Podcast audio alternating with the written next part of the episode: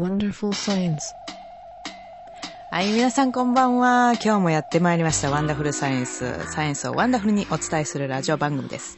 えー、今日はですね、待ちに待った狩猟民族、えー、研究されている奥野克巳さん、えー、オービリン大学の文化人類学の教授でいらっしゃいます。奥野さん、こんばんは。こんばんは。お待たせしました。はい。えーと、実はですね、私、奥野さんの研究室に一度お邪魔したことがありますよね。はい。そこで長い槍を見てびっくりしたことを思い出してるんですけど。あ、吹き矢ですね。吹き矢ですね、はいあれね、はいすごく重か重たかったような気がする。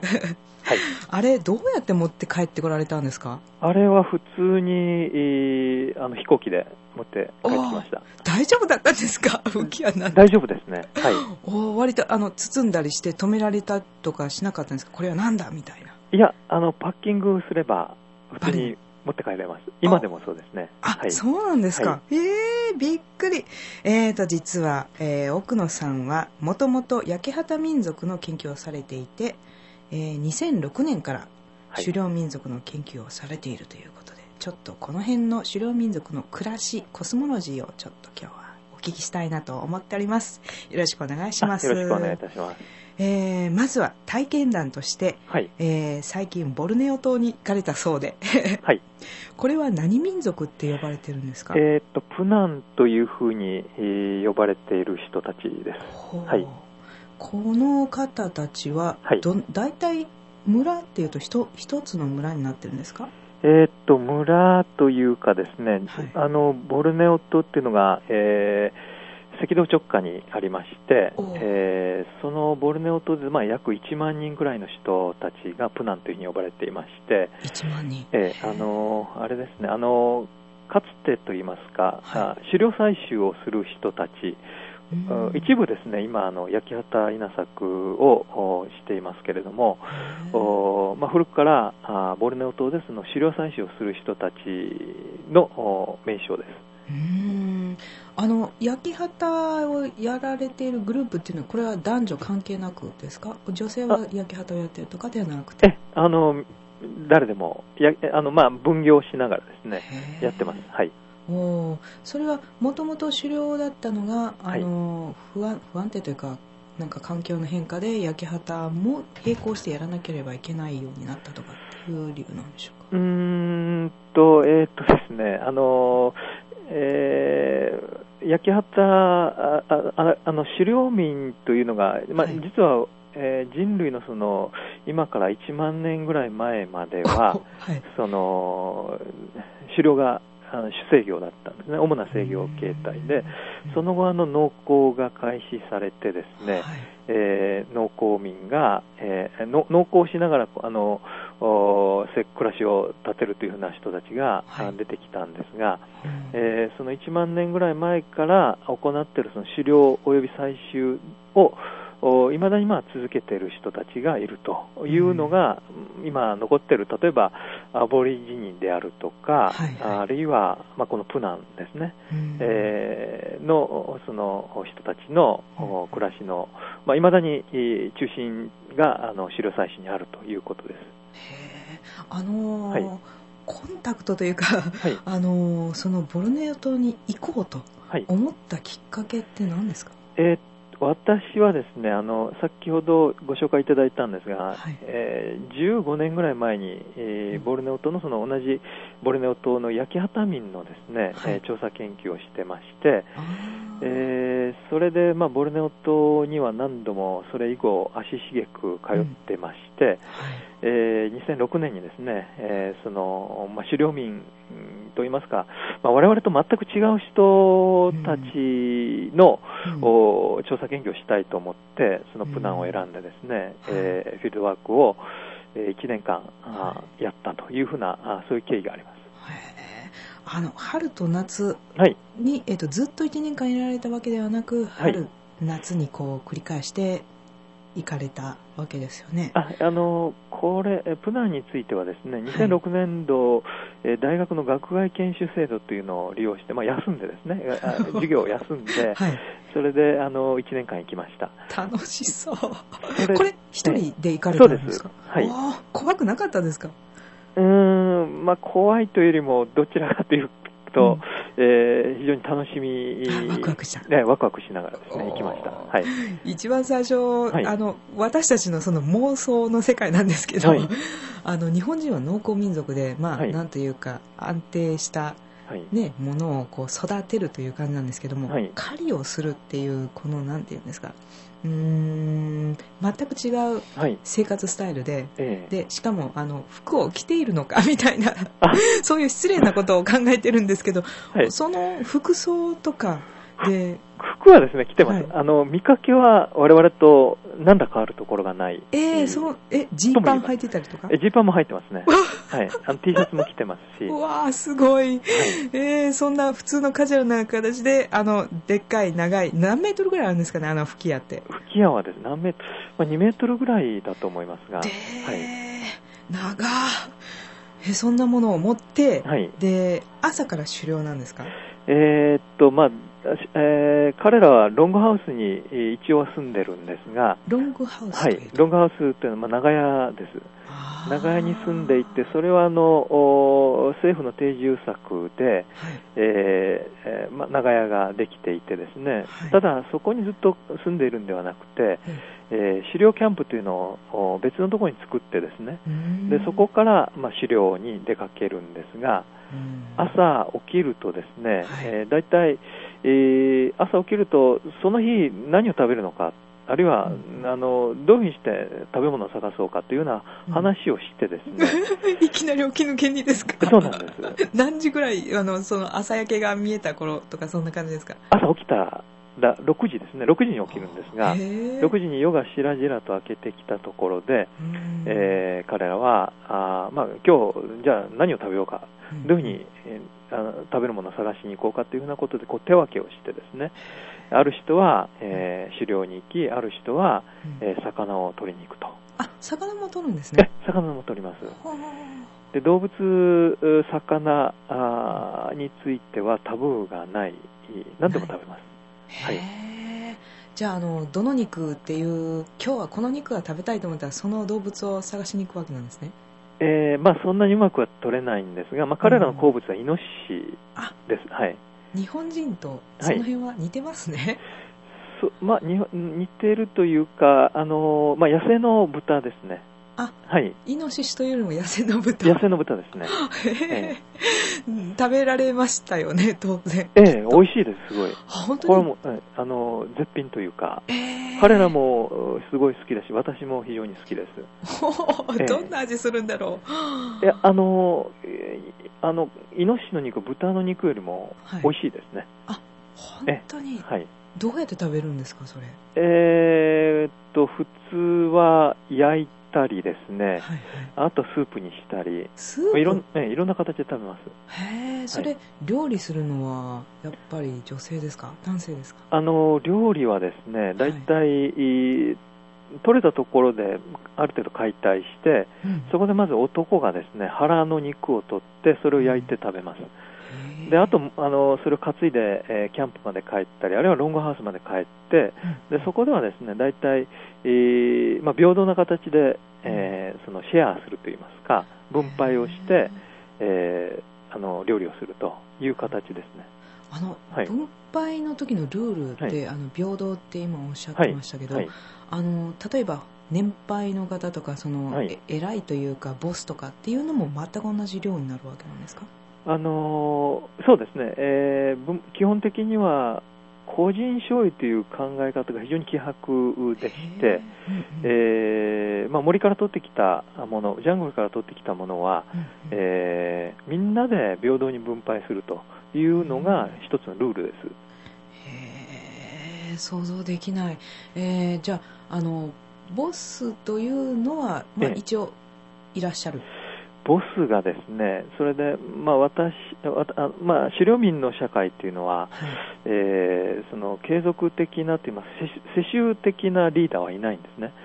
で、えー、まあ、その場その場でリーダーが作られるというふうに言われてますが、このプナン狩猟民プナンはですね、はい、えー、まあ、いることはいます。えー、ただ、最もみすぼらしい人が、うん、あ大体リーダーです、ね、なんでだろう。というのは、あのー、えー寛大な人たち、人がですねう、ん。リーダーになって、で、周りの人たちはそういった寛大さに憧れたり、その人の、おその人格にこう憧れて集まっていって、一緒に行動するというパターンですね。あの寛大な人っていうのは、あのどういうんだろう日本人の感覚だったらそのなんかこう小汚い格好してる人は寛大な人っていうふうにはならないんですけどあみすぼらしいというのはその形服装がボロボロっていうことなんですか？それとも、まあそうですね。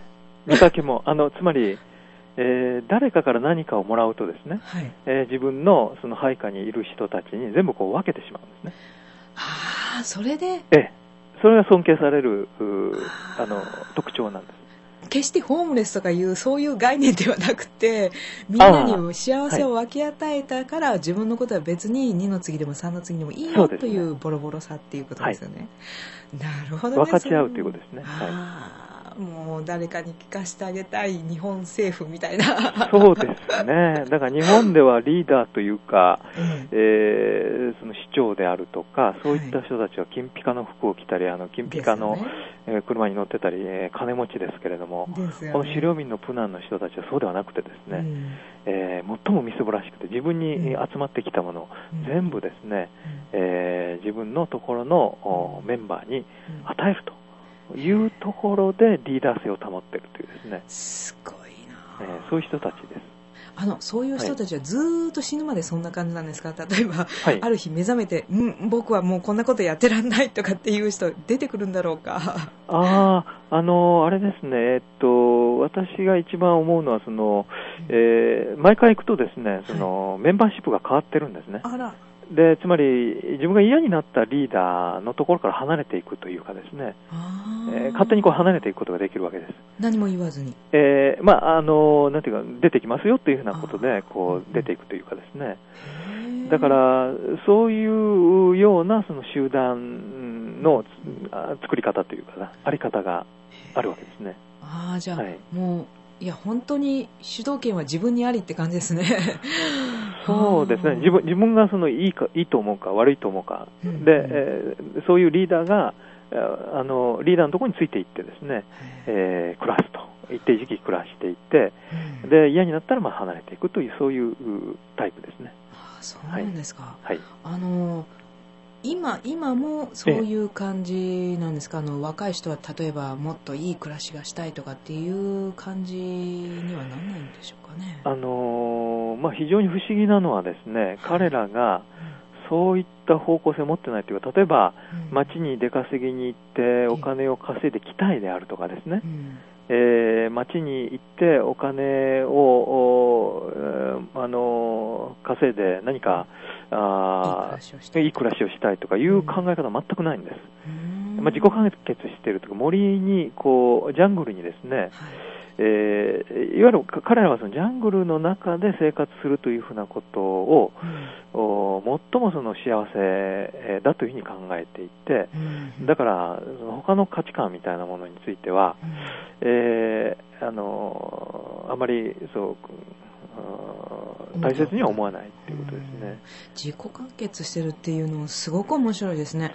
うん。あの日本人だとはい。その今あるその環境に満足しないっていう人結構多いじゃないですか。次から次へとこれも欲しいあれも欲しいって、ははうん、結局消費文化なんでしょうけどその辺の価値観とか考え方がもう全く根本的に違うんですよね。根本的に違うんですね、うん。まあ、先ほど言ったようにその見た目は我々とあまり変わらないんですが、うん。えーしばらくいるとですうん。ね、もう我々と全く違う考え方を持っている人たちに出会うというか、うん。あそういうのが狩猟民のお人たちなんですね。はい。あのはい。日本に行かれる前とはい。帰ってきた時ってやっぱり感覚違いますか？感覚が違うというか、あのーそうですね、あのやっぱり彼らの生き方について暮らしか、うん。暮らしについてですね、うん。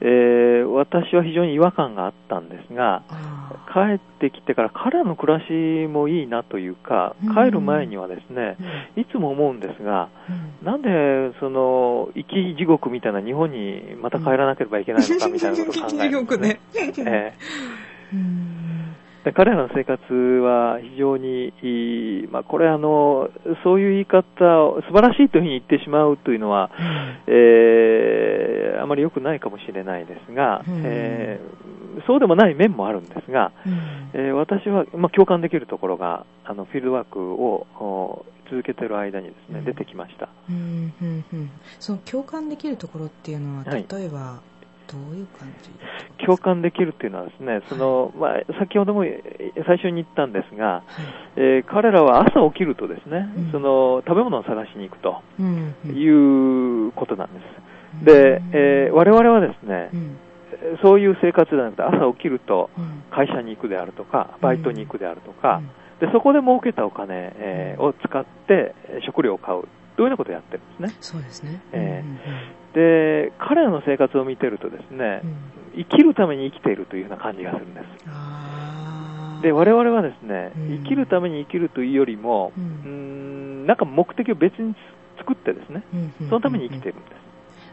というで、まあ、共感できる点っていうのは、彼らは、あーその、プナンの人たち、狩猟民プナンの人たちっていうのは、うん。えー自分たちが、あー生きるためにこう毎日生きてるというふうなこう実感、これが非常に共感できるところなんですね。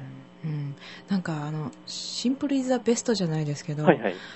生きる私たちの周りにあまりにたくさんあの楽しいというか苦しいものがあまりにたくさんありすぎて、えあのなんで生きてるのとかえうん、って考える人が結構いませんか？なんかいますね。ねはい。あの僕の生きている価値みたいなのを考える人が実は私の周り何人かいて、はい。いずれも若い人なんですけども、えそれは生きてるのに価値観なんてないんだよっていうふうには言うんですが、えはは。うん、今の話を聞いていてなんとなくああ狩猟民族って別に農耕民族なんですけど日本人。私の純粋な日本人なんで、えなんだけどその考え方あの奥野さんが共感されたっていうのはすごくよくわかる。えははは。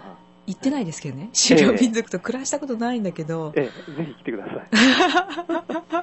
い。まず槍を持てなくっちゃあの2メートルの。いや、もう、あの、見た目ほぼ我々と変わらないですし、ああそうですか。ただ、その、なんていうのかな、まあ、ママラリアとかが、病気がありますけれども、それ対策どうされてたんですか虫とかは？私は、えー2006年に1年行った、1年行った時に2回マラリアになりました。ええどうやって治したんです？それは、あの、お町の病院に行ってですね、はい無料なんですが、えええーあの、治してくれました。はい。本当に？え、はい無料って外国人も無料っていうことなんですか？ですね。はい。それはあのお国がちゃんとやってくれそうですね。あの狩猟民族のためにですか？じゃなくてそえーの国全体、マレーシアでは、デング熱と、それからマラリアについては、はいえー治療費っていうのは無料になってああ、皆さんお聞きになりましたか？マレーシア行ったらデング熱なんかなったらはい。慌てずにえ病院に行きましょう。ただです。みたいな。本ただ苦しいです。マラリアはものすごく。当に、ええ。ーどんな感じになるんだろう？はあのーこう体の真ん中からですね、いはい。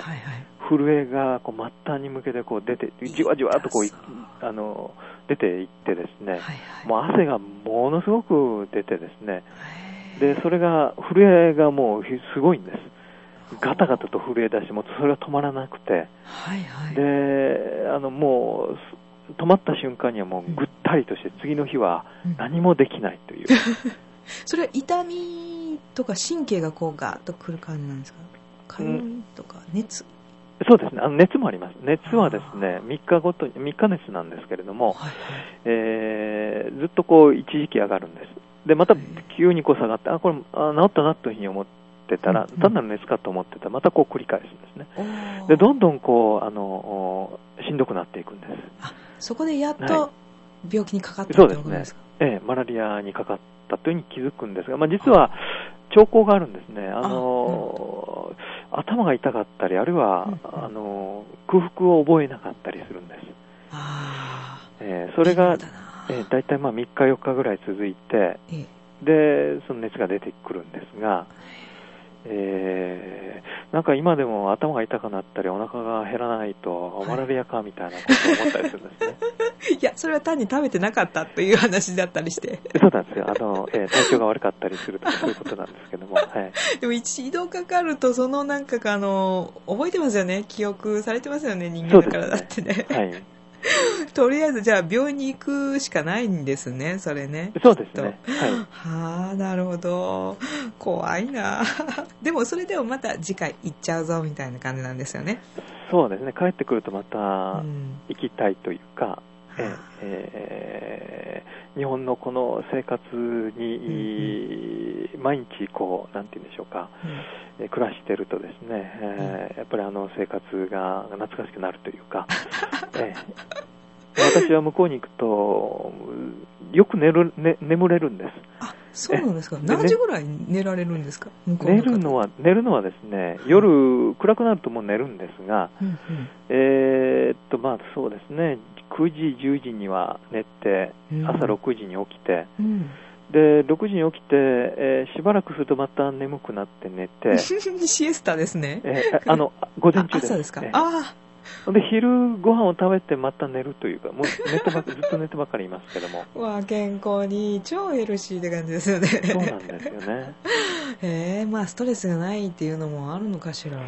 そうですね、ストレスは、そのプナン、狩猟民プナンの人たちの生活の中では、まあ、私は最初感じたのは、あの彼らが私のお金をこう、無心するというか、えー？お金を使いまくるというか、そのあたりでストレスは感じてたんですが、うんそれは先ほど言ったような形でのあの個人所有というのがないんですね。あでそのことが分かって、まあ、いいやみたいなことを思い出した瞬間にストレスみたいなのは、最初持っていたストレスっていうのは、ええ徐々になくなってくる、なくなってきました。だけど、最初はびっくりしますよね。なんでって思いますよね。そうなんです。うええーん、全く反対に意味だったっていう感じですね、それね。そうですねで。そこまで気づくのにだいぶ半年近くは長かかりました。それ、あの、言葉とかってどうされてるんですか、言葉はですね、プナンの人たちのプナン語というのがありまして、それをお最初行った時に、いいあの教えてもらってこう勉強しました。あの、はい。こん、え、挨拶は何から始まるんでしょう？こん挨にちは。拶はないです。ありません。あ基本的に挨拶しない人たちです。嘘。じゃあ一番最初に会った人にはなんて声かけるんです？えー、何も言わないですね。え え嘘。ええーどうやって会話を始めたらいいんだろう？緊張するって感じなんですけど。あの基本的に挨拶もしないですし、感謝の言葉もお述べないですし、あれえーそういった人たちですね。その私の調査しているプランっていうのは。へえ、あの、じゃあ会話するの大変じゃないですか？いや、そうでもないですね。もういきなり、まあ、あれですね、あのーえーまあ、会話がこう、なんていうのか、うん。自然にこう出てくるというふうな。ことですね。むしろ何か挨拶をするというふうなことについて考えさせられるというか、我々はななんで挨拶をするんだろうというようなことをですね、あ考えさせられるんですね。なんか挨拶をするということは、はい。何かその、そこで、うんあ人間関係みたいなのはある程度こう、気づいた、あ気づ何か気づかなければいけないと言いますか、うーんえーというようなことで挨拶をするんじゃないかというようなことを彼らを見ていて気づかされると言いますか。あのじゃあ、はい。ある程度まあ絆ができたとして、はいある日突然じゃあ「こんにちは」っていう感じにはならない。ありがとうもないんですよね。ありがとうないですね。ありがとうっていうのは、基本的に我々の観念としてのありがとうっていうのは、つまりうん。相手に感謝しますというふうなことではなくて、ええ。誰が何かくれたらですね、はい。えーそれはプナの言葉では、うん、ジアンクネップというんですが、ジアンクネットあジアンクネップですギアンね。プネえクネジアンップクネップ。はい。ギアンプクネップえですね。ジアン、ジアンっていうのは良いという。ああジアンがよ、はい。で、クネップというのは心、あるいは心がけなんです。つまりえーつまりなんか相手がくれたらですね、はいもしそのありがとうというふうに言う言わなければいけない場合があると、はいジャンクネップというんですね。でそれは良い心がけだなっていうふうに言うんです。つまり分けてくれるということは、あうんあなたは良い心がけを持っているという表現ですね。さらっと聞いただけでもめっちゃ面白い。良い心がけしてますね。なんか、キリスト様に言われてるみたい。ピースフルだなそうなんですね。へーあ、もうそう言われたらや、やったーって感じじゃなかったですか、最初言われた時。だからあの最初はそのありがとうと同じ意味で、あのはい感謝の言葉だというふうに思ってたんですがあ、実はそうではなくて、うん。えーあの先ほど言ったような形で寛大である、ケチではないっていうこと、つまりみんなにその分けているというふうなことを、そういう心を持っていると、うん。でその良い心がけだというふうなことを、えー言ってるというふうなことが、まあ、徐々に分かってきたんですが、へー。あの辞書とかはないですよね、もう現地で覚えるしかないんですか、そあのーそうですね、私がやってるところとは違うところで最近、えー辞書的なものができたんですが、へえーまあ、基本的にはあのー口頭でこう教えてもらって覚えるしかないですね。はい、あ話は飛びますけど子供たちの教育っていうのは、はい。小学校とかってあるんですか？小学校あるんですが、え彼らは学校には行きません。行かないというか、政府がですね、はい。なんとか彼らを近代化させようとして、ええ。ー学校に来いと。うん。で、学校に来れば、えー食事も与えるし、うん。えーあるいはその無料で、えーさらには、えあいろんなその、おえーユニフォームであるとかそういったものもお無料で与えるんでというようなことで、教育を推進してるんですが、はい。えー今までに私が行ってるところが83年に小学校ができたんですが、はい私、あのプナンがですね、卒業者のおそらく10人に満たないと思います。あら。へえそんだけ価値観をあまり見出さなかったんですよねきっと。そうなんですね。だからら学ぶことがあると。そうですね、だからうん。彼らにとっては森、ジャングルに、その狩猟キャンプにですね、うん。父親であるとか母親と一緒についていくことの方がうん。楽しいことであって、うん。で、学ぶことが多いんですね。なるほどねだから、学校で例えば算数を学んだとしても、うん。あるいは国語であるマレー語を学んだとしてもですね、先ほども言ったようにそのあの、都市に出かけていくということはほとんどありませんし、えーほとんど意味がない。彼らにとっては、うん。あー利用価値がないんですね。なるほどね。なんかもっと話聞きたいんですけども、もうはいそろそろお時間がやってまいりましたので、はい。はい最後に一つはい。あの全く私あの匂いの研究と言いつつ匂いの話をしなかったんですけども、彼らの体臭ってどんなんですか？大衆ですか？はい。大衆についてはそれほど、あ、あのですね、はい。おならは結構、うん。えー彼らの文化の美学としては、美面白いもの、文化の美学というかですね、うんうん。それは面白いものを持ってますね。あちょっと。え紹介してください。え、あのえっと、これはあの、例えば、あその、匂いっていうのは基本的に、えー臭いか、あの、いいかぐらいしかないんですが、ええー頻繁におならをするということが、その、えー彼らにとって悪いことではないんですね。あいいことではなくて悪いことではない悪いことではないです。で、あの、朝起きると、まあ、彼らはその狩猟キャンプで雑魚寝をしてますから、はい朝起きるとですね、あの、まあ、おならを放棄するわけです。えでその時にですね結構いろんなパターンの包皮というか、えーをしてあの遊んでます。えーでその匂いも臭いんです臭い匂いもあるんですが、ええええ。ーそういうふうなことは ああのありますね。匂いの、えー問題としては、はい、ありがとうございます。最後に臭い話で締めたいと思います。あの、また、あの、機会があったら、はい。楽しいお話をまたさせていただきたいと思います。はい。えー今日は、えーオーベリン大学えー教授の文化人類学奥野、えー克美、えー様でした。えーどうもありがとうございました。